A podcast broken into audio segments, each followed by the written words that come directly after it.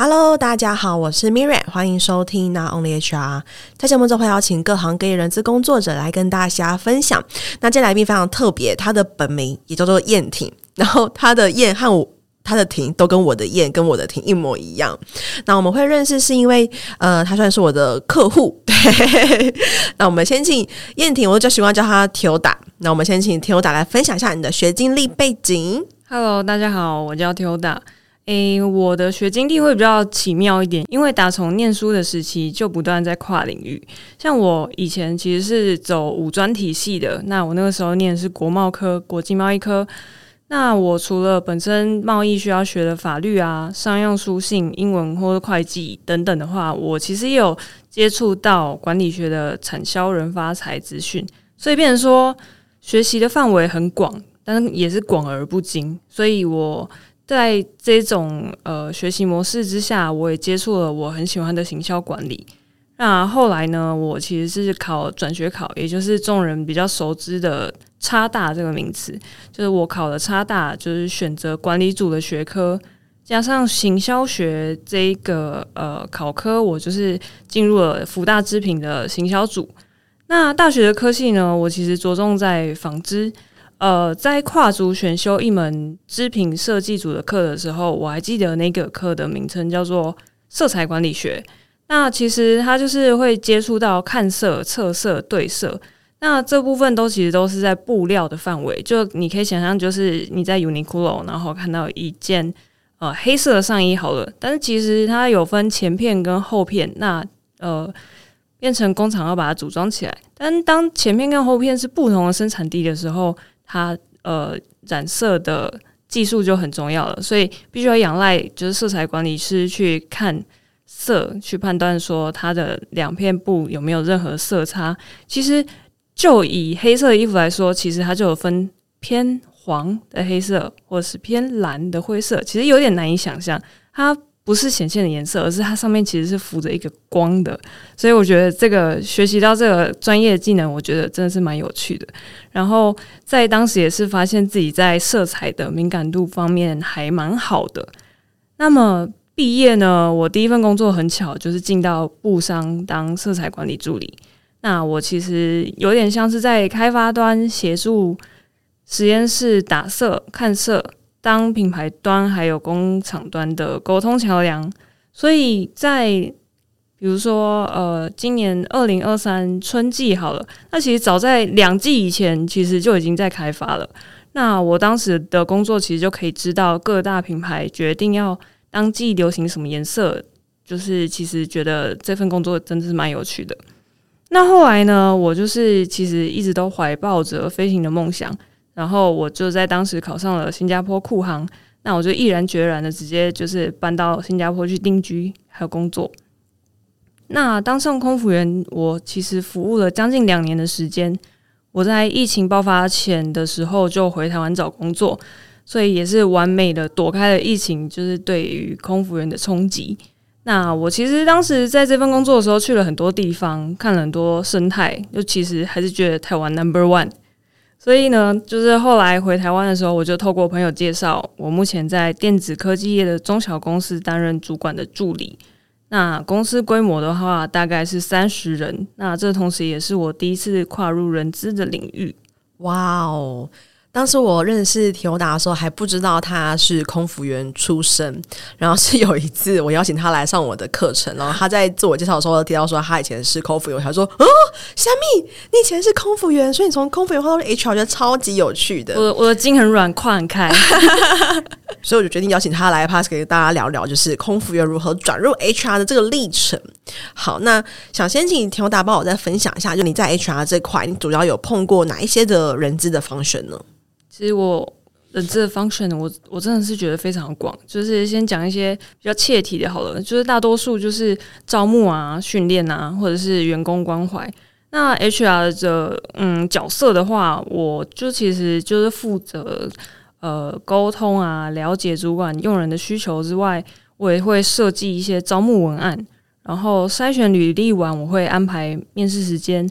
然后面试的话，我其实只是列席，但是不会介入。但我其实也在当下，我有点像是书记官的概念。我会负责观察，或者是给予主管用人的建议啊，或者是说会诊人选的优势劣势啊，去归纳他的综合评估结果，或者是说当整个招募进度不太理想的时候，我也会想办法不断的优化文案，或者是微调面试过程，就是整个流程就是有改造的话，呃。同时也可以改善我的招募绩效。那这部分的话，我真的要超级感谢 Miriam，因为我记得在呃大概二零二二的下半年的时候，我有参与 Miriam 的一个关键留才九十天的讲座，那个真的是对我超级受用。因为当时我们公司就是也是有遇到就是人员撑不过前三个月试用期的时候，所以呃那个讲座它其实有提到说，你优化你的招募文案。首先，你先揭露你的面试流程，这方面也可以让公呃来投递的人会比较安心。之外，其实呃不一定说文案要写的很有趣，但是至少是揭露完整的，那不会觉得说哦这是一个来路不明的公司。这个真的真的是帮助我非常的多，然后招募成效也有就是很显著的改善。好，那拉回正题。我其实也有就是管理部专员的角色，但我觉得这方面有点像幕僚的角色，诶，就是我掌握非常多元的专案，像是 Miriam 这个呃的合作案，其实就是其中一个，就是优化公司的制度，还有跟数字银行合作实施了企业满意度的调查，还有营业部门的痛点访谈调查。还有比如说绩效考核的问卷表单制作啊，会诊资料啊，或者是我们最近有导入了线上学习的平台，还有小至要订什么刻制的年节礼盒、刻制桌历、工商日等等的杂事，甚至还要当美编、排版、对外公司简介发包、名片设计等等的环境大行销，我真的觉得我就是身兼多职。然后另外一个角色呢，我觉得我真的蛮像小老板的小叮当，就是我跟他有点算是介于朋友啊、下属之间一个奇妙的平衡。就我除了日常工作，我我的主管会指派我一些任务以外，我下班也是会陪老板打高尔夫球，或者是寻找好吃的甜点啊，甚至一起到动物之家领养了猫咪。或者是说，我日常会陪小老板跟大老板开会。那由于就是呃家族企业的关系，那呃我就是会作为他们父女之间世代的润滑剂。因为我觉得大家应该都可以想象一下，当你爸爸妈妈想要跟你灌输一个观念的时候，你一定会反抗，你就会不想听。但是当另外一个长辈就是呃想要跟你分享他的经验的时候，你反而是愿意听的。所以目前我们就会遭遇这个状态是。呃，他们常常沟通到需要吵起来，所以我就要作为他们的润滑，我来缓和一下气氛，然后一起聊聊公司的经营的方向，然后同时也要归纳就是大老板的立场或是想法，然后也就是整理一下小老板的立场跟想法，就是让他们彼此就是去呃互相了解一下，然后达到一个共识。那最后一个。很奇妙的角色是，我又身兼了我们公司的 MIS，也就是资讯的角色。我居然还要管理公司的 server 环境啊，还要处理大小的治安事件，例如说我们公司遭遇过 email 中毒啊，或者是骇客入侵，我要跟骇客抢滑鼠。就是当时那天说来也是蛮好笑的。我就是想说，为什么我们家工程师今天早上八点就是这么勤劳的到公司维护我们的主机？但是后来。另外一个工程师实际到场来真正要维护主机的时候，我才想说不对啊，那在主机里面连线的是谁？后来我跟他抢滑鼠，然后他觉得诶有人在干扰他的工作，所以他就在浏览器上面问我我是谁，我还很开心的回答说我是 Tilda，想说每个工程师我都认识这样。然后他下一句回我，我真的觉得大事不妙。他回我了一句 “How old do you？” 我想说，你这骇客的英文也太烂了吧！然后我就立刻切断他的连线，然后我赶快就是把公司全面的网络都断掉，但已经来不及了。然后当时就是造成我们公司还蛮严重的工作 delay，就是全部人电脑都瘫痪瘫痪。所以我觉得就是真的是每天都在练习打怪。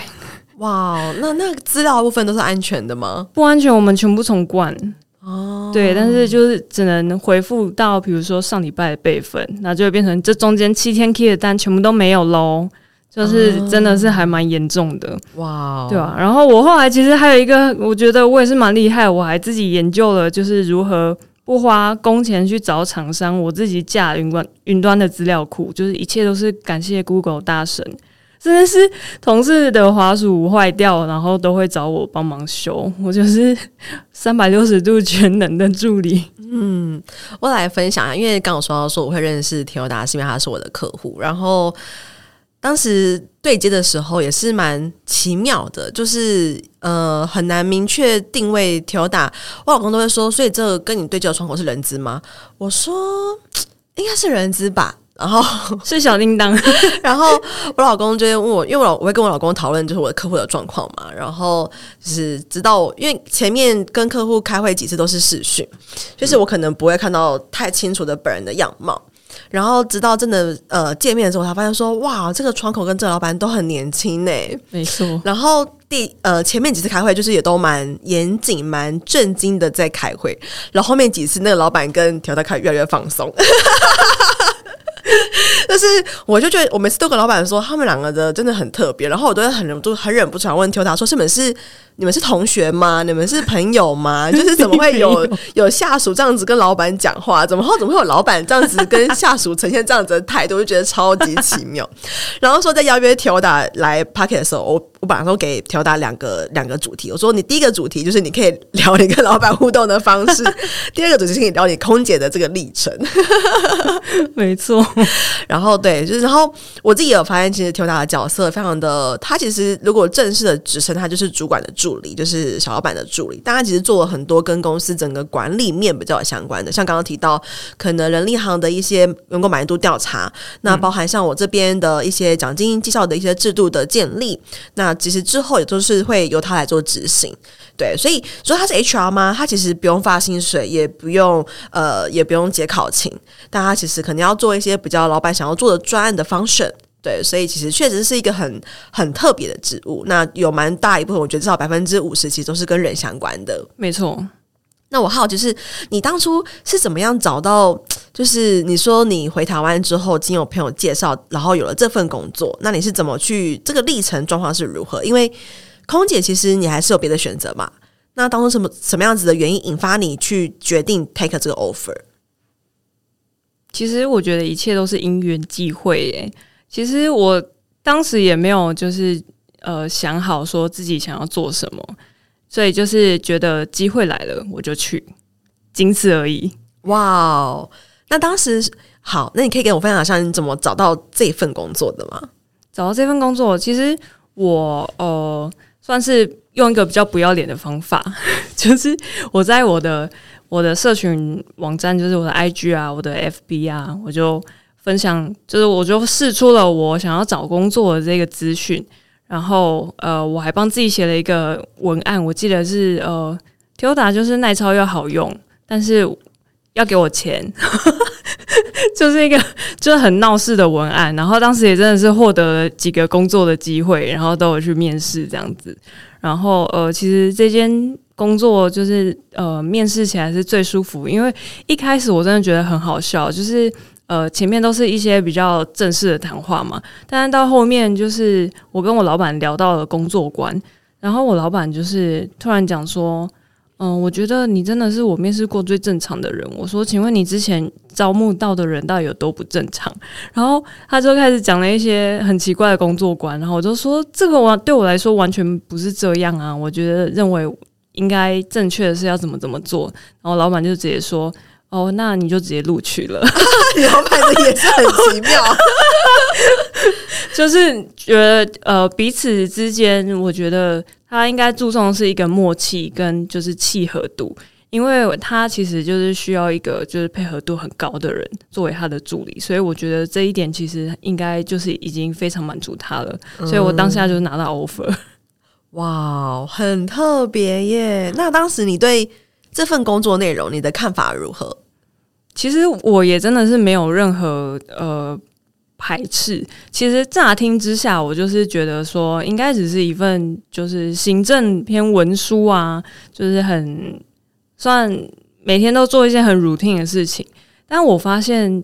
呃，随着我年资增加，我发现其实真的没有上手这件事情，因为我每天都是遇到新的挑战、新的专案、新的人、新的厂商，真的有各种各式各样的事情。因为老实说，我做这份工作之前，我连买笔电都不会。然后我现在需要管理一整个 server 的环境，包含就是呃里面有一些网域的架构啊，或者是资安环境的设计啊，或是一些呃比如说 mail server，你要防止别人来攻击你们家就是信箱去乱发信，那你要做什么集合条例等等的，我真的万万没有想到我居然会有这一天。哇哦，这样子的话，你要去如何学会这些东西啊？因为如果在这之前完全没有碰过。一切万事靠 Google，认同认同，真的，因为以现在来说，呃，获取学习资源跟知识的方式跟管道真的太多了。没错，其实我觉得你有心，真的没有什么事情可以难得了你。嗯，我真的不知道我是为什么，就是可以帮公司设定 VPN，而且是没有牵手教我的。就是我们远距办公的时候需要使用 VPN，然后。呃，过去曾经是有安装过的，但是中间可能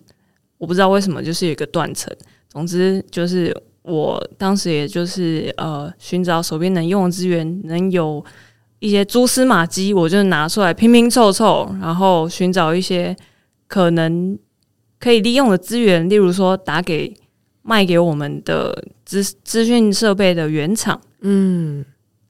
呃，这样子去询问，就是呃，用一个良好的态度去请他帮忙，然后自己再摸索一下，其实就成功了。哇哦，超级厉害，超级厉害！就是确实，因为在我跟朋友打合作的过程当中，就是遇到很多问题，比如说，诶，Excel 这个跑不动啊，怎样啊，全部都还是万事问 Google。对，Google 会特意 告诉你，Google 上有很多热心的人会分享他的解法跟他的经验。好，那我好就是你当初在面试的时候，可能会想象这是一份呃，可能比较偏向文书，然后助理的工作。那跟你实际入职，然后甚至是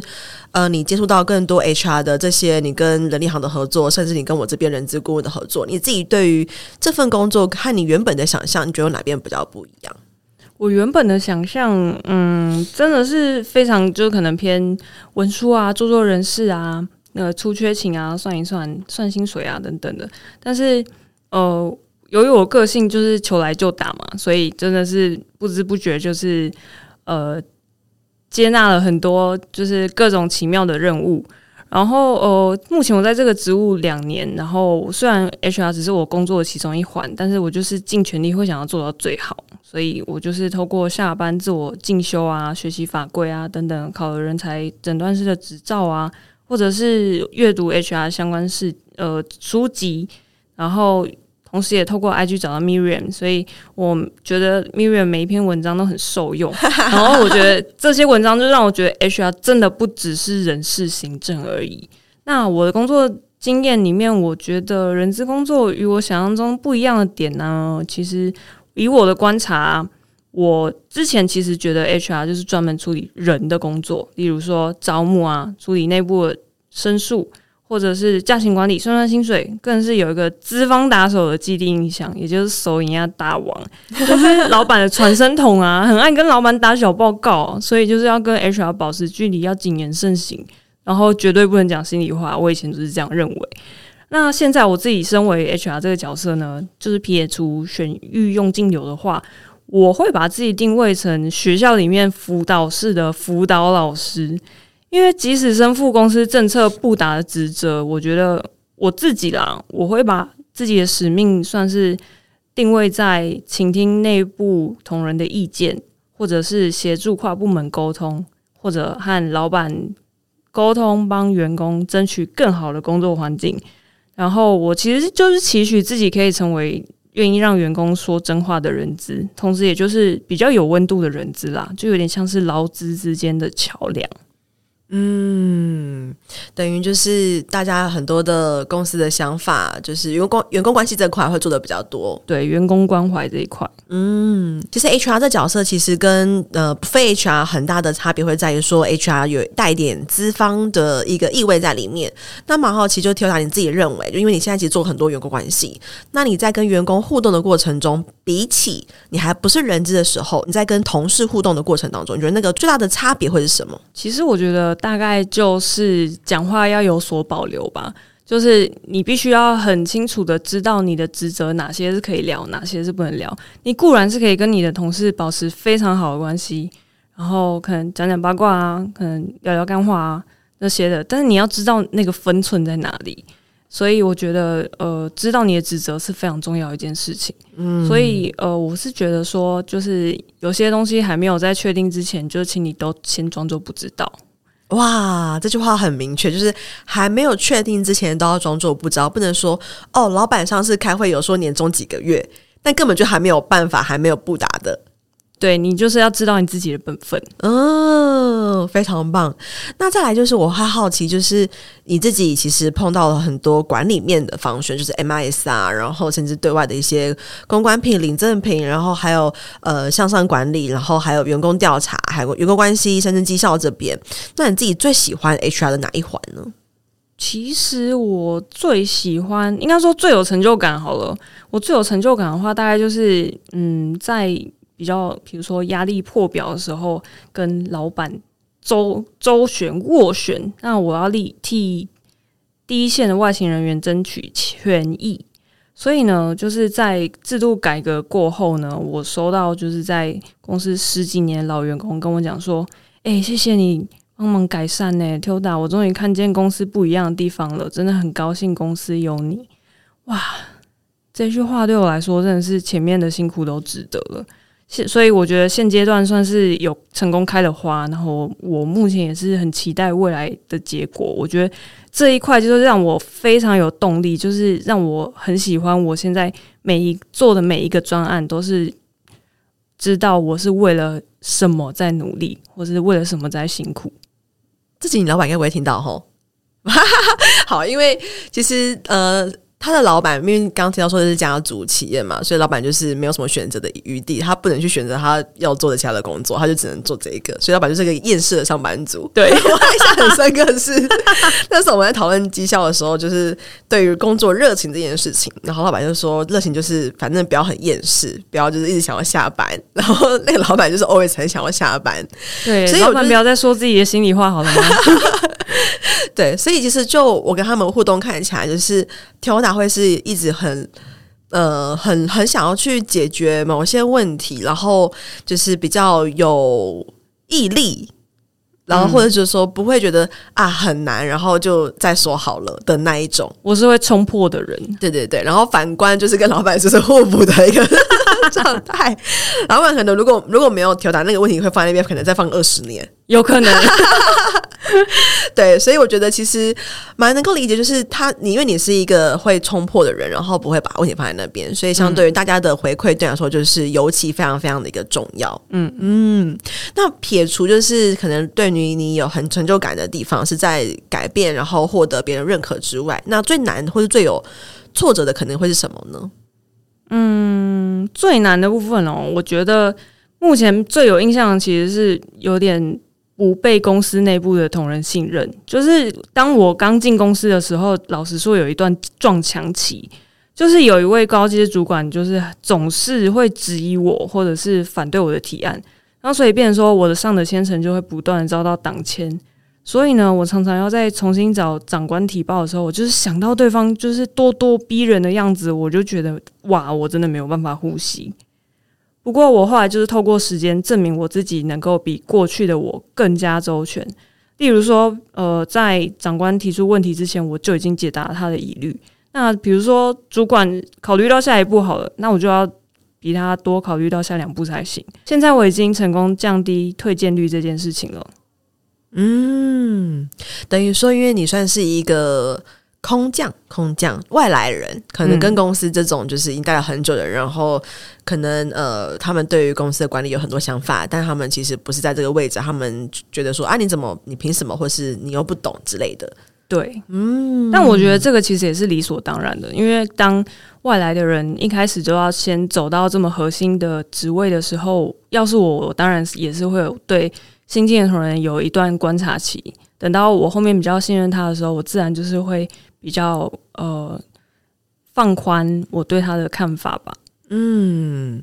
那未来呢？就是其实你已经在这个职位上也已经两年的时间，那这两年其实你也蛮充实的。我觉得我好像待了六年，对，就是遇到了大，就是没有没还没有大起，遇到了很多波折。是很像玩云霄飞车，就、哦、我觉得光听那个骇客这件事，我就很难以想象，就是当时应该是手忙脚乱到不行的一个状态。非常，我忙完一下都湿了，那你都撑过来，我觉得超厉害，就是你都走过来，然后其实很多的，就是一些问题你都很勇敢的去做面对。那好奇是你未来三年，如果你现在其实是刚刚在 HR 发芽的话，那你未来三年会有什么样子的规划呢？诶、欸，老实说的话，前面我提到一个，我就是求来就打个性的人，所以我其实不会对自己设限诶，就是一样是有机会来，我都会紧紧抓住。所以同时我也不排斥继续斜杠更多的领域。嗯，就是如果今天被派到不一样的地方，那你会想要转换产业，或是再回到空服员这个角色吗？其实我觉得不同的产业也蛮想尝试的，或者是不同的。职位角色，例如说，比如说刚刚提到的空服员，或者是比如说业务端啊，或者是专案管理，其实我也都是蛮有兴趣的。但我觉得，嗯，目前的话就是看缘分吧，就是看上天的安排这样子，没有错。嗯，那我也想请田友达就是你可以给对于说，诶，呃，人资领域的伙伴一些建议嘛？因为其实你现在其实也碰了蛮多员工关系、绩效平和，然后甚至还有一些教育训练。那想邀请你给我们的伙伴，他想要进入 HR 的话，给他们一些建议。嗯，其实呃，我很喜欢贾博士曾经讲过的一段话，就是你无法预先把现在所发生的点点滴滴串联起来，只有在未来回顾今天的时候，你才会明白这些点点滴滴是如何串在一起的。所以你现在必须相信，眼前发生的点点滴滴，将来都会连接在一起。那我其实蛮喜欢他原文给大家的感觉，大家可以就是去搜寻一下。就是它原文是 You can connect the dots looking forward, you can only connect them looking backwards. So you have to trust the dots will somehow connect in your future. 所以想进入人资领域的人，我觉得只要机会来了，你就去。所以不论是工作机会或者是学习机会呢，你永远不会知道你每次经历到的东西会让你的技能树长成什么样子。那我个人认为，最后那些枝芽其实都会串起来，变成第一年的大树。我相信有心想要做好一件事情，整个宇宙都会来帮你实现你的目标。嗯，这段话引发我想要分享我自己的故事。哎，好像 Never 讲过这点，就我我身上其实有两个刺青，嗯、然后有一个刺青是在就是呃内裤头的地方，然后那个刺青其实是、嗯、因为一开始我刚开始做，我开始出社会的时候，我的工作是做 finance 嘛，做财务相关。嗯，那我当时也觉得说，哈，可是这工作好无聊哦，因为这工作完全不像是。就是我会做工作，就是我高中是一个很很不算 popular，就是我是一个很多活跃社团的人，我是很活跃在学校里面的人，嗯，就大家不会想象说哦，我我出社会是坐在坐是从事一个坐在办公室面对电脑，完全不用出去，完全不用讲话的工作，嗯，那当时我身边很多朋友都是在做公关啦、活动啦、行销计划啦，很活的工作，然后觉得说，哈，我的工作好无聊哦。那当时我身上这个刺青其实是来自于一个美剧，叫做《复仇》。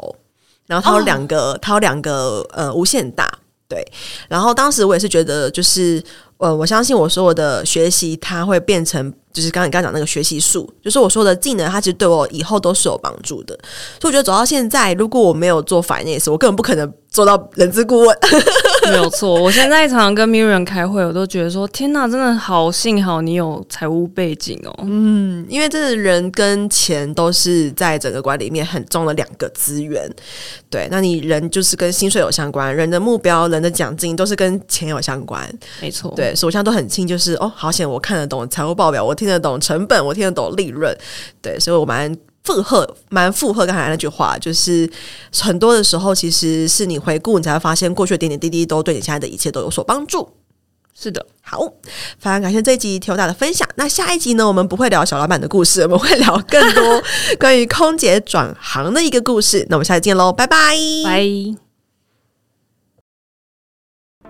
没错，到了我们的工商时间，想跟大家分享，我在去年开了一堂线上课程，叫做《成为抢手的人资招募必修的招募漏斗数据思维》。那这中间其实，呃，我萃取了蛮多我过去在做招募很成功的一些原因，其中的一点就是从招募漏斗里面去找出一些魔鬼，因为往往细节都藏在魔鬼都藏在细节里。OK，所以想跟大家分享这堂课，目前已经有大概将近一百五十位左右的学员加入，那也欢迎大家可以加入课程。然后，如果对课程有更多的兴趣的话，可以在我们的节目资讯栏找到链接，可以点进去做进一步的了解哦。拜拜。